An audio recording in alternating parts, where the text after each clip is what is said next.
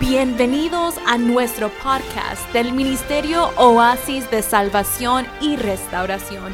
Esperamos que la palabra a continuación ministre tu vida y desafíe tu espíritu.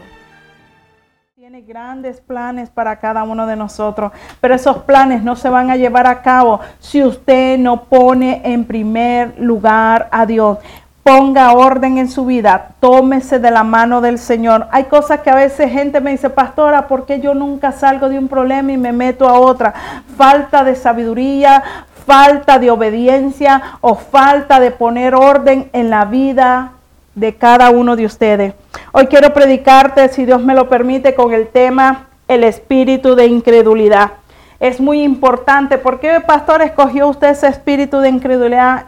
Espere que lo desarrolle. El Señor me decía, en mi iglesia, los impíos, los que no conocen a Dios, está perfecto que caminen con espíritu de incredulidad, que no crean. Pero un cristiano que a mí me diga que camine en incredulidad, de verdad, esas son las áreas que el enemigo muchas veces nos pone para que no creamos a lo que Dios tiene.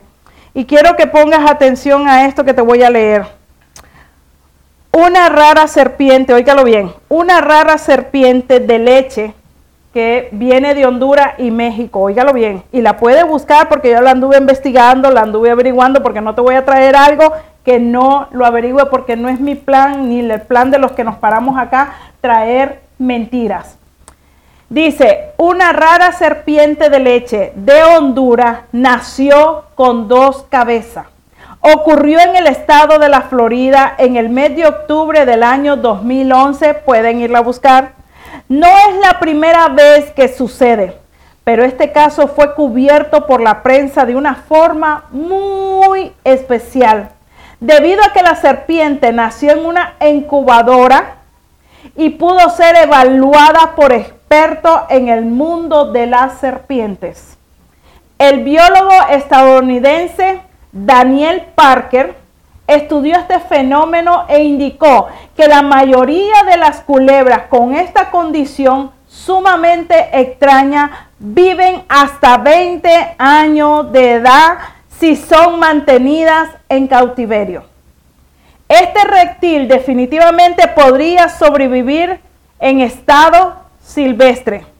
Lo que más llama la atención en este caso de un animal con dos cabezas es que cada cabeza tenía su propio cerebro y comparten de alguna manera el control de los órganos y miembros. Oígalo bien, solo imagínate las dos serpientes, las dos cabezas. La estructura específica de las conexiones varían. Estos animales se mueven a menudo de una manera desorientada y mareada con los cerebros debatiendo el uno con el otro. Zigzaguean sin conseguir llegar a ningún lugar. Eso debe ser terrible. Tener dos cabezas, cada uno a un mundo y un solo cuerpo. Y a veces así nos pasa en los matrimonios. Queremos, la mujer quiere ser la cabeza cuando la cabeza es el hombre. Y lo digo porque nos pasa a las mujeres, las que somos esposas. Estos dice, con cerebros debatiendo el uno con el otro. Curiosamente, en ocasiones la cabeza de estos animales pueden atacarse e incluso intentar tragarse entre sí. Yo solo, óigalo bien, ¿te imaginas la batalla que se libera en un organismo que posee dos cabezas? Si con una no podemos, con una. Imagínense ahora dos cabezas. Número uno, la inseguridad interna que se desata cuando dos cerebros envían mensajes. Mensajes diversos y hasta diaria y diametralmente opuestos el uno del otro. Este debe ser un estado de confusión incómodo e intranquilo. Un animal con dos cabezas vive constantemente en esta imprecisa condición. Hoy usted dirá, pero pastora, ¿pero qué tiene que ver eso? Allá vamos. Sabía que tanto usted, los seres humanos, todos los seres humanos, también pasamos, óigalo bien, pasamos por una experiencia similar a la de la serpiente. En nuestra aventura de fe, Hablamos, si lo vamos a poner, lo vamos a llevar al estado espiritual. Vivimos momentos en los que nuestros pensamientos se oponen entre sí. ¿A usted no le ha pasado que a veces uno está predicando, usted está recibiendo y usted lo quiere tomar en la fe, pero viene el enemigo y te trae el pensamiento de la duda y tú comienzas a dudar de lo que ya Dios dijo? Ejemplo que tenemos, Dios dijo que, la, que Eva no comiera ni Adán del árbol de la vida. ¿Y qué fue lo que hizo Adán y Eva? Digo Adán y Eva porque la primera fue Eva. Dudamos de lo que Dios dice y creemos más las mentiras del enemigo. Y acá vamos, óigalo bien. Muchas veces pasamos tiempo en que dudamos, Muchas veces pasamos en que le permitimos al enemigo este el espíritu de incredulidad. Y usted dirá, pastora, pero dígame qué es espíritu de incredulidad. La Biblia enseña que el que duda es como las olas del mar agitada y llevada de un lado a otro por el viento. Eso lo dice Santiago 1.6. Usted lo puede buscar en Santiago 1.6. Quiero que vayamos a este versículo que es el principal de mi, de mi prédica. Hebreo 11.6. Hebreo 11.6. Y no crea que me he olvidado de, de, la historia esta que les conté de la serpiente. Quiero que sepa que tanto usted como yo, los seres humanos, también pasamos por una experiencia similar a la de la serpiente en nuestra aventura de fe. Vivimos momentos en que nuestros pensamientos, tus pensamientos, mis pensamientos se oponen entre sí. Óigalo bien, se oponen entre sí, dando paso a lo que llamamos duda. Muchas veces entra también lo que es la incredulidad la duda e incredulidad son dos cosas muy diferentes y se oponen entre sí. La duda nos mantiene como un animal, como un animal con dos cerebros, como la serpiente, porque no es incredulidad, pero tampoco es fe. Así pasamos largos y extensos periodos de la vida confundidos y desorientados en un estado de incertidumbre e inseguridad. Y vámonos a Hebreos 11.6. Y dice así, Hebreo 11.6. Se supone que este versículo ya debiéramos de saberlo todos. Y dice, pero sin fe. Óigalo bien, no dice que sin comida, no dice que es con vestido, no dice que andes bonita, dice, pero sin fe. Es imposible agradar a Dios. No intentes agradar a Dios si no tenemos fe. La Biblia a mí me lo dice claro, pero sin fe es imposible, ¿qué es lo que dice? Es imposible agradar a Dios, porque es necesario que el que se acerca a quién? A Dios, crea que le hay y que es galardonador de lo que le buscan. Y voy a definirte la palabra incredulidad. Son espíritus.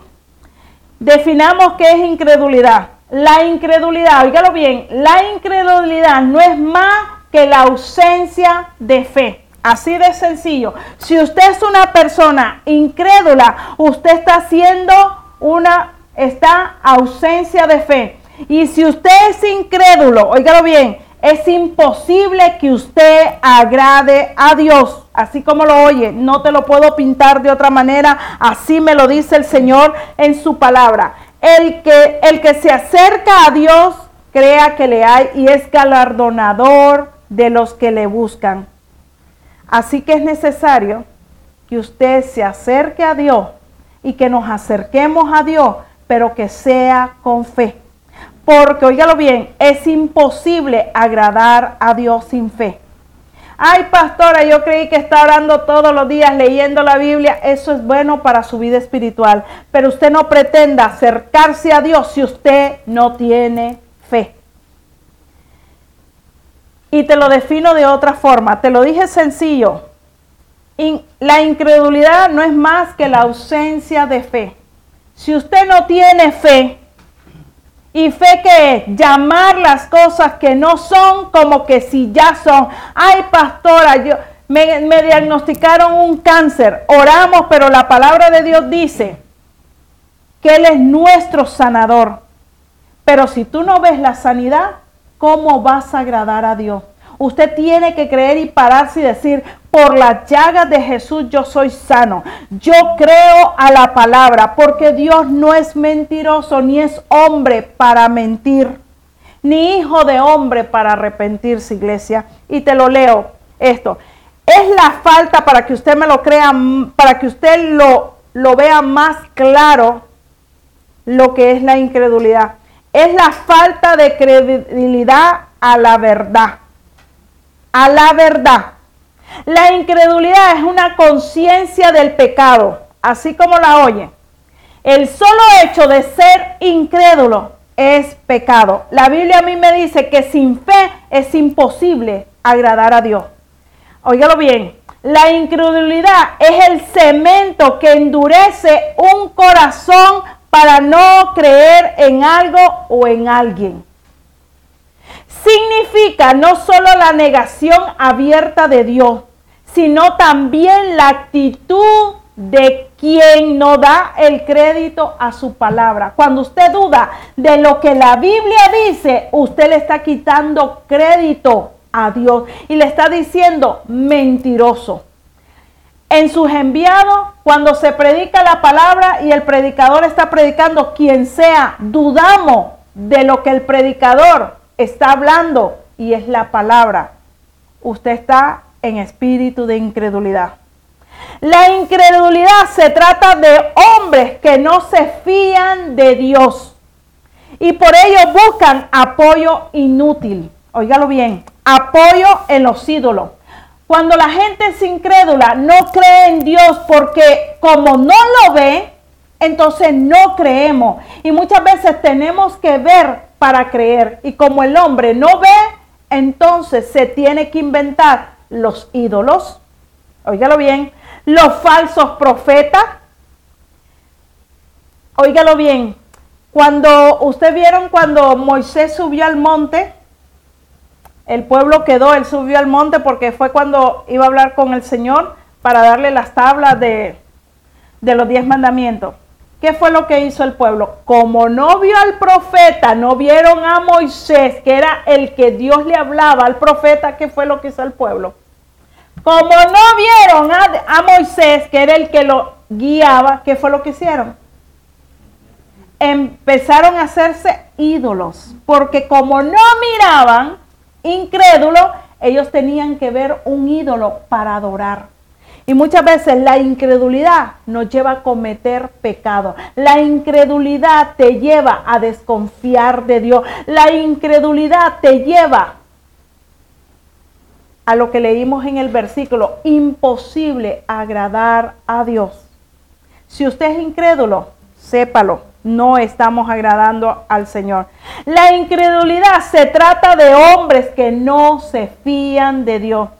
Y por ello dice, buscan el apoyo inútil en los ídolos, lo van a buscar en, mucho en la brujería, otros lo van a buscar en los caracoles, otros lo van a buscar en la santería y en el babalao y en todo lo que usted quiera creer. ¿Usted qué cree? ¿La religión la hizo Dios o la hizo el hombre? La hizo el hombre. El hombre por buscar y buscar al Señor de una índole o de otra errónea, pero las religiones no las hizo el Señor. Y quiero que entendamos que el Señor no viene por religión.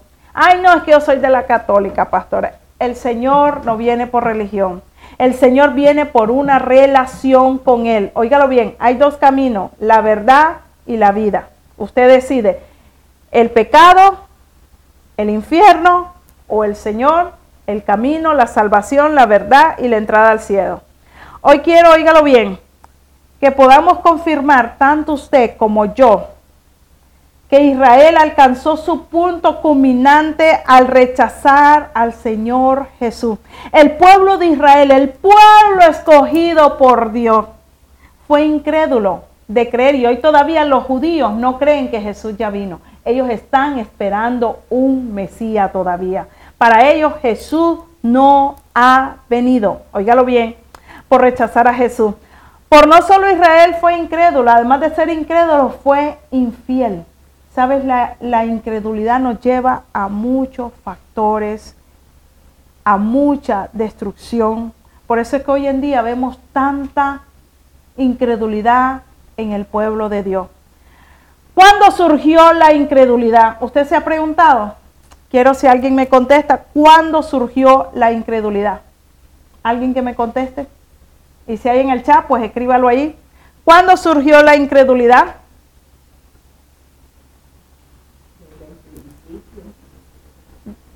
Ajá, va cerca mi madre. ¿Quién más? ¿No hay? Ok, la incredulidad surgió, óigalo bien, junto con el mal cuando el hombre cambió la fe por la razón. Usted no ha visto, si Dios te dice, vas a prosperar, solo cree en mí, tú estás sano. Entra la señora que se llama razón y empieza a razonar y será verdad. Y lo voy a creer. Óigalo bien, ¿Cuándo empezó la incredulidad? Mi madre dijo al principio, eh, Jorge dijo cuando Adán y Eva. La incredulidad surgió junto con el mal cuando el hombre cambió la fe por la razón. La incredulidad se origina, óigalo bien, la incredulidad se origina en las personas cuando creemos, óigalo bien, cuando se origina, cuando creemos que Dios es hombre como usted y yo. O sea, cuando lo reducimos a nuestra humanidad a Dios. Recuerde que Dios no es humano. Dios no piensa como usted. Dios no razona como usted. Usted, por eso dice que para Dios mil años es como un día. Y un día es como mil años. Eso en su razonamiento y en su mente pequeña, ni usted ni yo lo podemos entender. Queremos llevar a Dios como si fuera un ser humano y Dios no es un ser humano, iglesia. Quiero que eso lo entendamos, iglesia, por favor, y que quede esa definición bien clara.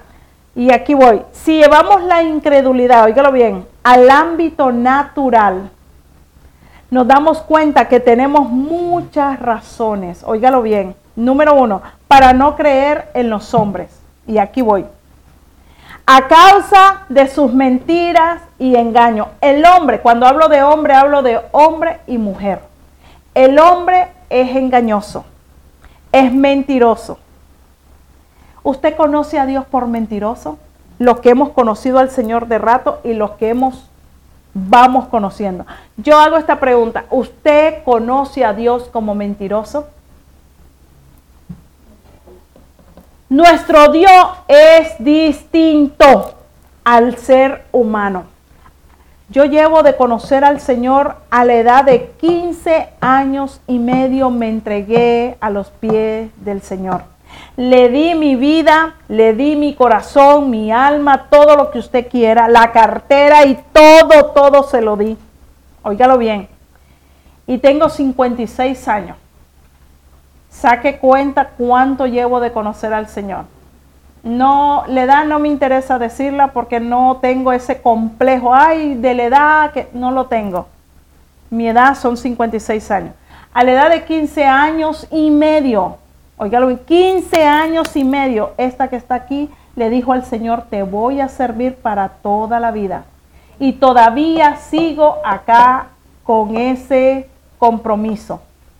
Y hasta hoy, el único en mi vida que no me ha fallado se llama Dios.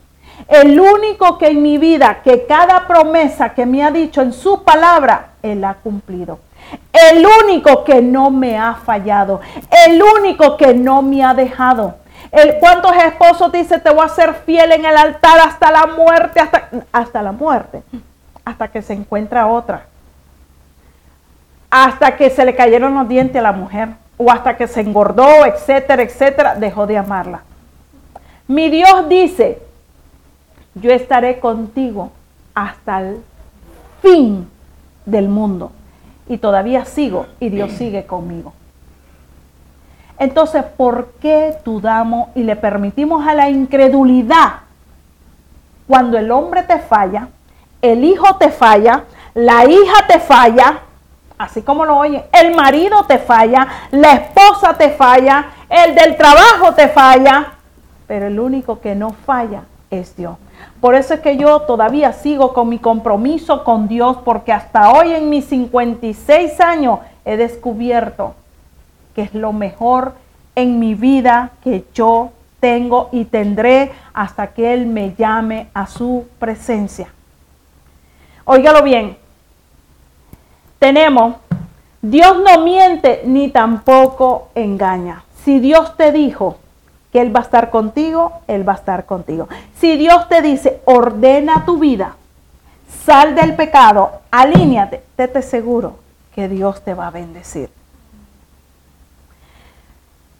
Muchas personas se les hace difícil creerle a Dios, pero qué fácil le creemos cuando estamos de novio al novio. Que el novio te dice, yo te amo, eres la única boba, por no decírtelo, pero muchas veces tienen el novio y por allá tienen al otro. O el marido y les creemos.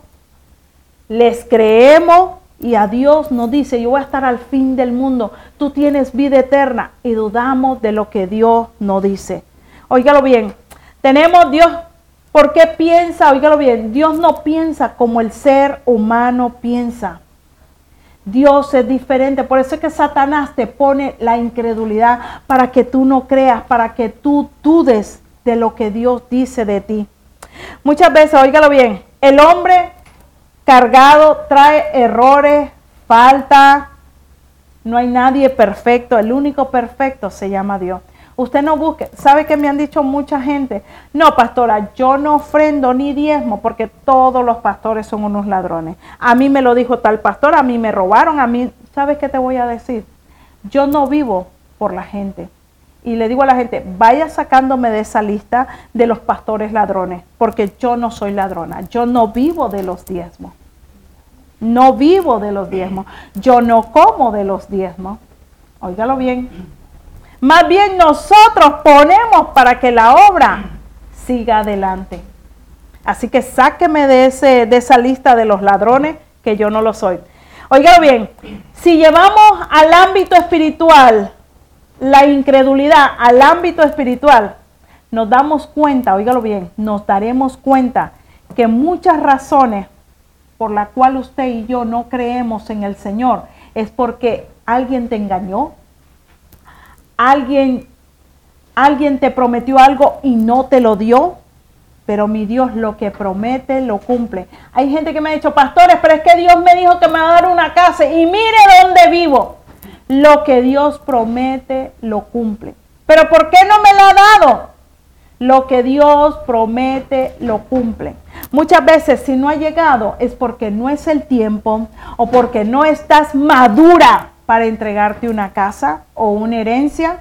Porque si ahorita con poco peso no tienes la sabiduría y te vuelves loco o loca, ¿tú crees que Dios te va a dar una herencia para que te vayas a perder? Mi Dios no es loco. Es difícil creer o confiar en alguien que aún no conocemos en esta, en esta causa. Óigalo bien. Muchas veces hay muchos que no creen en Dios. Y es muy difícil porque es un espíritu que ataca al ser humano la incredulidad. Yo te dije, la incredulidad es la falta de fe. Lo contrario a la incredulidad es la fe. Si la incredulidad a mí me dice, el médico me dijo que usted tiene un cáncer, bueno, quitémonos ahí. A mí me diagnosticaron que tengo una hernia en la, en la área del estómago y si yo no cuido esa hernia, puedo tener problemas de crear, que se cree un cáncer en lo que es el esófago y la garganta. Óigalo bien. Cuando me lo dieron, me quiso entrar miedo e incredulidad. El enemigo me dijo, ¿y dónde está tu Dios? ¿Sabe? Hoy por hoy, yo me pongo en las manos del Señor. Yo creo en mi sanidad y creo también en la ciencia, porque Dios ha puesto la ciencia. No voy a dudar de la ciencia, pero ¿qué te quiero decir? Muchas veces dudamos del poder de Dios y nos quita la bendición. Quiero, quiero que en esto te voy a dar las consecuencias de la incredulidad cuando usted duda. Y muchas veces hemos dudado. No creemos si no vemos. Usted sabe, muchas veces dudamos que Dios nos pueda proveer. Muchas veces dudamos que Dios nos pueda sanar. Muchas veces dudamos de que Dios nos vaya a llevar al cielo. Muchas veces dudamos de que Dios puede cambiar a alguien. Dudamos, iglesia. ¿Por qué dudamos? Óigalo bien. Conocimiento revelado que tenemos de Dios pero como queremos conocerlo, si vivimos lejos de Dios, ¿cómo usted y yo piensa tener un conocimiento de Dios y conocer a Dios cuando usted ni siquiera lee la Biblia, cuando usted ni siquiera quiere pasar oración? ¿Cómo crees que la duda se te va a crecer a ti? Usted quiere tener fe y quiere ser una mujer de fe, un hombre de fe, tiene que leer la palabra, tener intimidad con el Señor, apartarse con Él, orar con Él escuchar mensajes, pero si usted se pasa escuchando las noticias, yo no soy fan de las noticias, no digo que sean, no, usted las puede escuchar, es su problema, pero en las noticias de que usted le enciende, la fe te la comen, porque comienzas a oír un montón de cosas que nos volvemos incrédulos. Consecuencia, óigalo bien, cuando usted y yo conocemos a Dios, nos damos cuenta que Él es perfecto y que no hay maldad ni engaño en el corazón de Dios. Si usted lee la Biblia, va a darse cuenta que nuestro Dios desea lo bueno, como dice Jeremías 29, 11, que Él tiene planes buenos para nosotros, pero dudamos. Muchas veces hay personas dudan de tener un buen matrimonio, personas dudan de tener un buen hogar, personas dudan de que van a ser buenos padres, personas son incrédulos en que no van a poder ser una buena mamá, un buen papá. La Biblia a mí me dice que tomado de la mano de él, mi esposo y yo, para la gloria del Señor, llevamos 37 años, vamos a, acabamos de, vamos entrando de casado. Si mi esposo y yo hubiéramos empezado incrédulo diciendo, y vamos a llegar, y podremos criar a hijos y podremos mantener un hogar y podremos y podremos y podremos. Tanto él como yo nos hemos puesto en las manos del Señor y creímos lo que Dios nos dijo. Todo lo que el hombre junte, no hay nadie que lo separe. Y hasta ahora Dios nos ha mantenido. Él tiene sus errores, claro. Yo tengo los míos, claro. Él es perfecto, no. Yo soy perfecta, no. Mis hijos son perfectos, tampoco. Y hasta ahora Dios me ha dado la sabiduría de poder criar tres hijos y ahí están. Tengo dos y la chiquita que está allá conectada. Consecuencias de la incredulidad en nuestra vida. Mira lo que te va a traer. Me quedan 10 minutos, ya lo vi. La incredulidad lo que te va a traer cuando tú dudas del poder de Dios. Oye algo bien. A veces miramos unos videos en YouTube, en, TikTok y, y, vemos y creemos. Muchas de las noticias son mentiras. Muchos de los videos que usted ve son mentiras, pero las creemos. Óigalo bien, consecuencias de la incredulidad en nuestra vida. Todo trae consecuencias buenas y malas. Óigalo bien. Consecuencias de lo que trae la incredulidad. Número uno, te va a quitar el acceso a los milagros, porque la incredulidad no cree en los milagros, dudas de los milagros. Y te lo voy a Biblia para respaldar. Mateo 13, 58. Mateo 13, 58. Daisy, si me le ayudas a ella. Mateo, usted busque Mateo, el versículo 13 y el versículo 58. Dice así, y no hizo allí muchos milagros. ¿Quién no hizo muchos milagros? Jesús.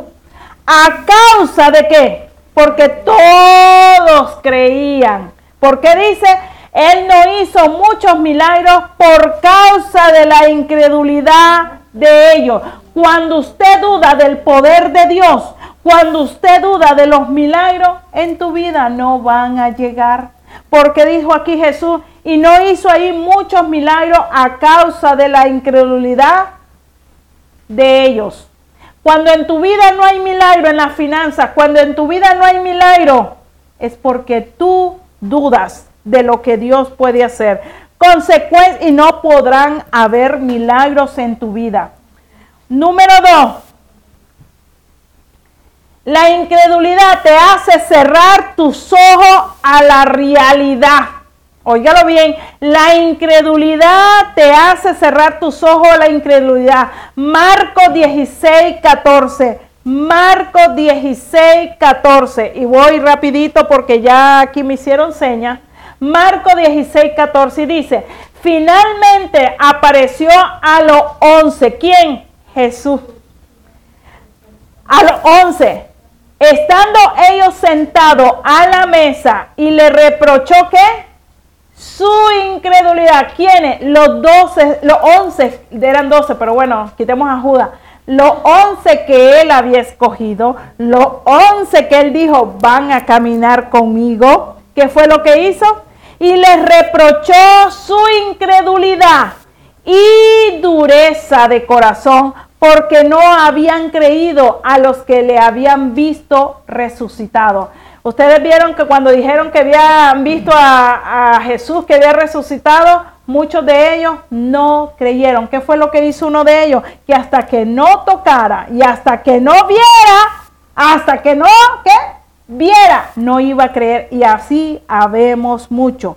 Por eso es que no has recibido tus milagros. Por eso es que te cierra la realidad te opone a la verdad la incredulidad. Óigalo bien, te opone a la incredulidad. Primera de Timoteo 1:13. Apunta estos versículos porque cuando usted tenga incredulidad, yo te voy a pedir que vayas a buscar esos versículos para que entonces reprenda y eche fuera la incredulidad porque es imposible que tú agrades a Dios. Ay, es imposible que salga de mi deuda. Es imposible que me case. Es imposible y imposible y imposible. Y sigue la incredulidad y sigue la incredulidad y acabaré. Hay mujeres que me han dicho, ay, no, es que no sé si me va a ir bien en el matrimonio, mejor no me caso. O hombres que me dicen, es que no sé si me va a funcionar. O no sé si va a salir incrédulo, incrédulo te opone a la verdad. Primera de Timoteo 1:13 dice, habiendo yo sido antes blasfemo, perseguidor e injuriador, mas fui recibido a misericordia. Por lo hice por ignorancia e incredulidad. Te opone a la verdad. Óigalo bien Dice que fue recibido a misericordia, porque lo que hice lo hizo por ignorancia e incredulidad, porque no creyó. Hacía. ¿Y quién, a quién se refiere este versículo? Vamos. El apóstol Pablo. Así mismo. vamos bien, esos estudiantes. La incredulidad te aparta de Dios y su voluntad. Hebreos 3:12 dice, mirad hermanos, que no haya en ninguno de vosotros corazón malo de incredulidad para apartarse del Dios vivo. Cuando usted es incrédulo, te aparta de Dios y te aparta de la voluntad, porque es imposible que tú agrades a Dios. Aquel que no cree en Dios niega su existencia. Si usted no cree en Dios, está negando la existencia de Dios así de sencillo y claro. Hay personas que si no ven, no creen. Número 5, te quita el acceso a lo sobrenatural. Por lo tanto, te lleva a vivir un evangelio religioso, carente de poder y de cambios. Eso es lo que sucede cuando somos incrédulos. No creemos, porque como no vemos, nos hace vivir en la religiosidad. Cuando usted no cree en lo sobrenatural, cuando usted no cree en Dios ni en los milagros, te va a limitar y te va a mantener sujeto al tiempo y al espacio. Y mi Dios no está sujeto ni al tiempo ni al espacio. La Biblia dice que ni aún los cielos pueden contener a nuestro Dios. el sexto punto te llevará a desagradar a Dios. Si tú eres incrédulo, estás desagradando a Dios y estamos en pecado. así como lo oye. Pero sin fe es imposible agradar. ¿Usted quiere agradar a Dios? Deje la incredulidad y créale. Si Él te dice que te va a ir bien en ese trabajo nuevo que estás, te va a ir bien. ¿Por qué dudas? Si te dice que te va a ir bien en el matrimonio, ¿por qué dudas? Te va a ir mal cuando nosotros sacamos a Dios de en medio de nosotros. Ay, que mis hijas no sé si las voy a poder criar. Si sacamos a Dios y sin fe es imposible agradarle. ¿Cuáles son las características de un incrédulo para saber si usted es incrédulo o no? Pero aquí no hay. Se me fueron todos. Y allá menos, no hay ni uno. Característica de un incrédulo. Número uno, el incrédulo todo lo razona, aún los mandatos divinos. ¿Y por qué? No. Y, y acá, o sea, razona los mandatos divinos. Eso es un incrédulo. ¿Saben algo? He encontrado en muchos estudiantes universitarios que hacen mucho uso de la lógica y la razón. Usted vaya a los estudiantes, sí dice mi hija porque estudió Adriel lo mismo, el uso de la lógica y la razón para resolver ejercicios matemáticos. Y eso está bien. Pero cuando se trata, óigalo bien, cuando se trata de los asuntos de Dios, usted no los puede ponerle en mente, óigalo bien, no puede ponerle en mente a razonar y a quererlos resolver. Porque donde no hay fe, no podemos agradar a Dios. Dios no se mueve por la mente tuya ni la mía. Dios se mueve por fe. Usted sabe cuando usted va donde Dios a orar, Señor, no tengo para la renta, Señor. Y Dios dice, ¿y quién es ese que está hablando? No lo conozco. Pero si usted viene, oiga bien, cuando usted le dice, Señor, no sé qué hacer, no tengo para la renta, no tengo para los libros, no tengo, Señor, para el uniforme, no tengo para la comida, no tengo nada. Y Dios dice, ¿y quién es esa? No la conozco. Pero si usted viene en fe, diciéndole, Señor, tu palabra a mí me dice, yo soy una diezmadora, yo soy una que ofrendo. Si usted ofrenda, usted tiene allá en el cielo el banco. Pero si usted es de los que no ofrendan, ni es, no, entonces no hay banco allá arriba. Ni venga a pedirle al Señor. Si usted es de ese que le dice, Señor, yo así le hablo a Dios, Señor, yo soy diezmadora, yo cumplo, Señor. Tu palabra a mí me dice que tuyo es el loro y la plata. Tu palabra a mí me dice, no he visto justo desamparado, ni tu simiente que mendigue pan. No puedo estar muerta de hambre. Aunque sea un plato tendré. Así que Señor, usted, pero si usted viene, ay Señor, Dios te va a decir, esa no sé quién es. Porque el lenguaje de Dios se llama fe. Usted tiene que usar la palabra de Dios Dios no entiende tu idioma. Recuerda que Dios no es humano. Dios no puede de esa forma. Por eso es que tenemos que ser como Jesús. Óigalo bien. Dios no se mueve por tu mente, Dios se mueve por tu fe. Es una de las tantas razones por la cual el Espíritu Santo, ese Espíritu Santo bello, usted dirá, pastora, ¿por qué usted habla así? Porque el Espíritu Santo para mí es lo más bello. Él es tierno, él es cariñoso, Él es el que me guía, Él es el que me dice, Mari, eso que vas a hacer no está bien. Mari es de esta forma, Mari es para acá. Cuando usted vive confiando en Dios, tiene un Espíritu Santo que te va a guiar a toda verdad. Óigalo bien. Dios nos manda a vivir por fe por una sola razón. Óigalo bien, por una sola razón. Quitarte los límites a Él para operar en todo tiempo en, en su lugar va a ser Él. No va a ser tu razonamiento, no va a ser tu pensamiento, sino que Él. Y ya me hicieron aquí seña. Te doy este versículo. Éxodo 14, 15 y 16 dice, entonces Jehová dijo a Moisés, ¿por qué clamas a mí? Di a los hijos de Israel que marchen y tú alza tu vara y extiende tu mano sobre el mar y divídelo. Y entre los hijos de Israel por medio del mar en seco. Óigalo bien. La desobediencia trae consecuencia y te lleva a la incredulidad. El ser desobediente trae consecuencia y también nos lleva a la incredulidad. Es idolatría. Óigalo bien. Muchas veces hablamos y decimos el vivir en idolatría. Y cuando hablo de idolatría, no solamente idolatría de, de, ídolos, idolatría de hijo, idolatría de esposo, idolatría de esposa, idolatría de nieto, idolatría, idolatría, idolatría. La gente cree que apenas nosotros decimos idolatría es una estatua, una virgen, un Buda. No, mi vida. Muchas veces idolatramos a los hijos, muchas veces idolatramos al marido, idolatramos un carro y te lo está hablando alguien que idolatró.